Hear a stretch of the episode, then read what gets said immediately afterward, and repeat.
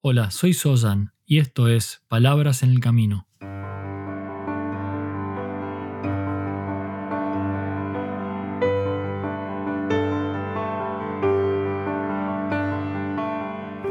Un podcast para el camino al trabajo o de regreso a tu hogar, mientras caminas por la ciudad o en camino hacia lo de un amigo.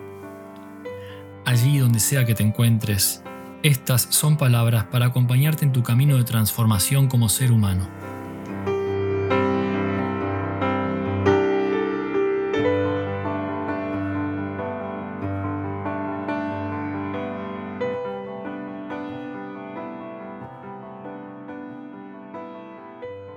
Hola y una cálida bienvenida nuevamente a este episodio 43 de Palabras en el Camino. Lamentablemente esta vez sin música de Beethoven. Estamos hablando de qué significa vivir una vida con sentido.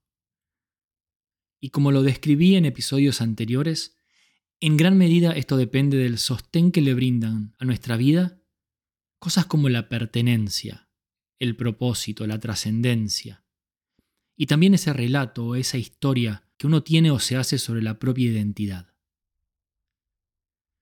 Ser feliz ese estado de profundo balance y armonía que se mantiene resiliente y flexible a los factores externos.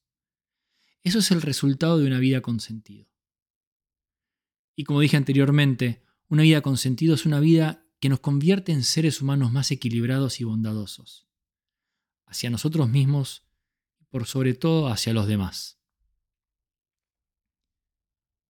Y de la misma manera que existen estos factores clave en alcanzar este estado de felicidad, en avanzar hacia la posibilidad de vivir una vida con sentido, también nos encontramos en el camino con obstáculos que pueden alterar el curso de este trayecto.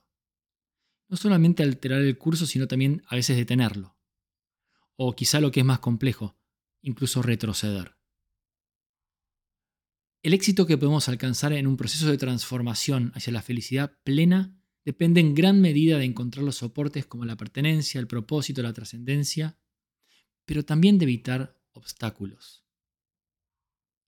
Obstáculos que nos impiden llegar a esta vida con sentido. Y de estos obstáculos voy a comenzar a hablar en este episodio. Porque los obstáculos con los que nos podemos cruzar son muchos. Y si te detienes por un segundo a pensar sobre las cosas que de manera recurrente, una y otra vez, te generan dificultad, y en ocasiones incluso sufrimiento,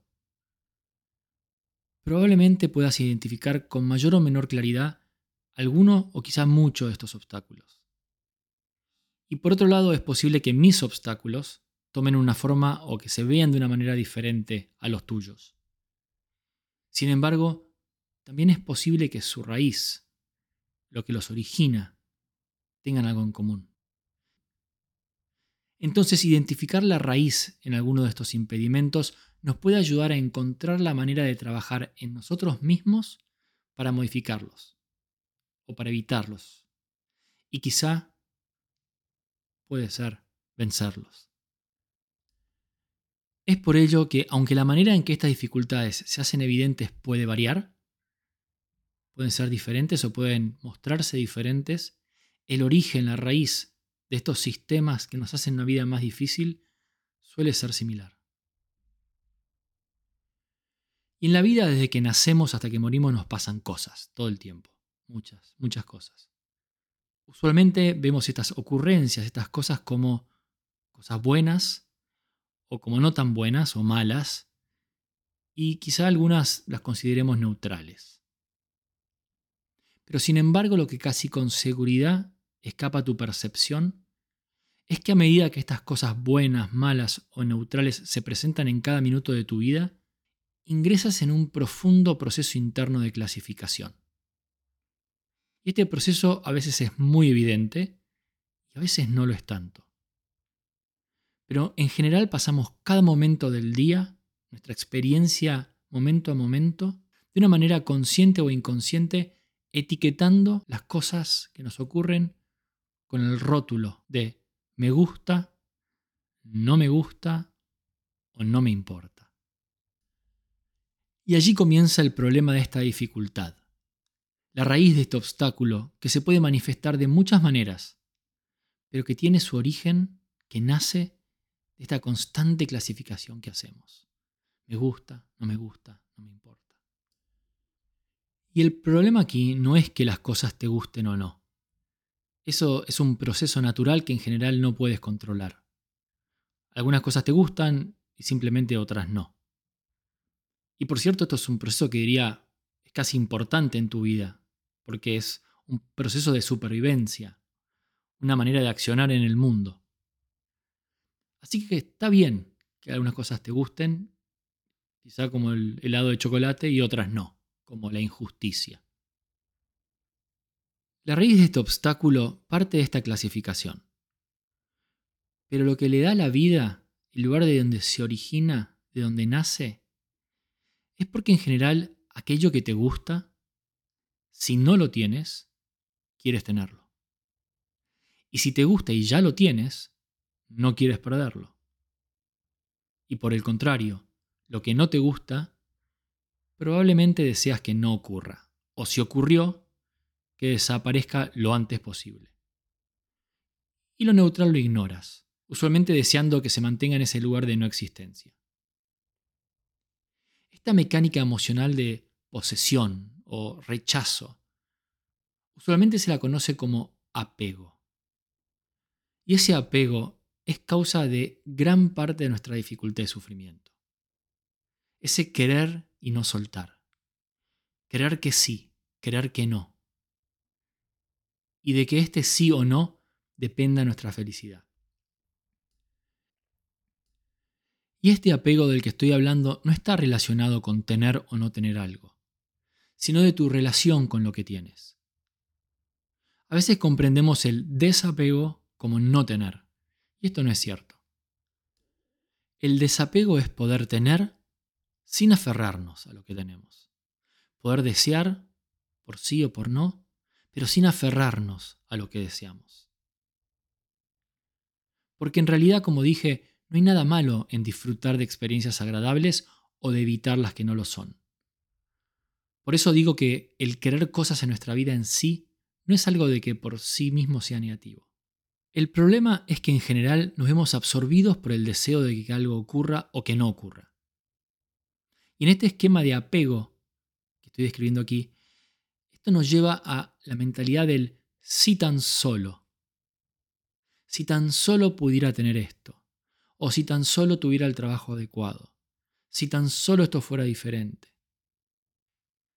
En resumidas cuentas, si tan solo esto o aquello se hiciera realidad, yo entonces sería realmente feliz. Y cuando esto ocurre en nuestra vida, se anula cualquier aspiración a la felicidad profunda y verdadera.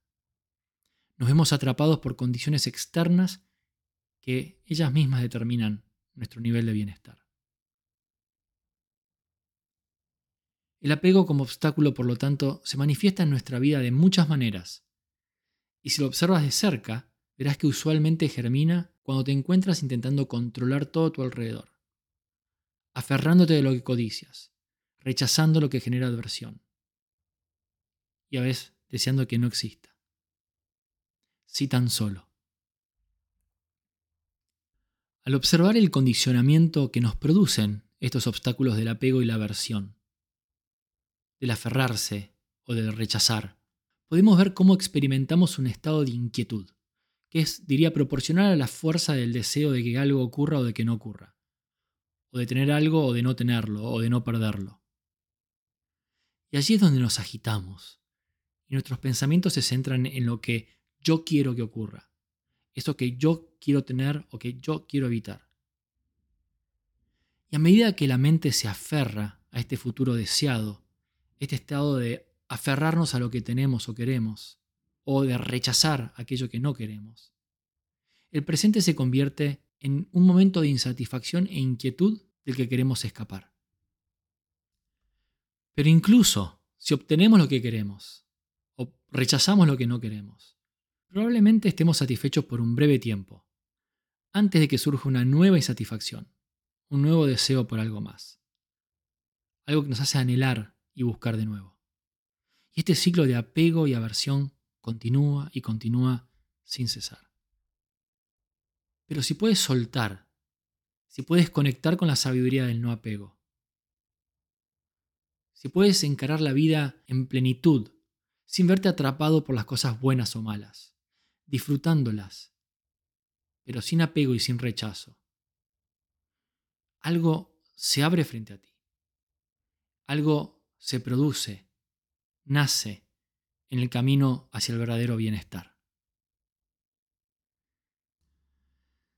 Seguiremos hablando sobre este y otros obstáculos en el futuro. Pero aquí te recuerdo que me gusta, no me gusta o no me importa, no debería ser la semilla que te lleva al apego, a la aversión, que se convierte en un obstáculo hacia un verdadero camino de felicidad. Gracias por estar aquí y por ser parte de este camino. Hasta el próximo paso.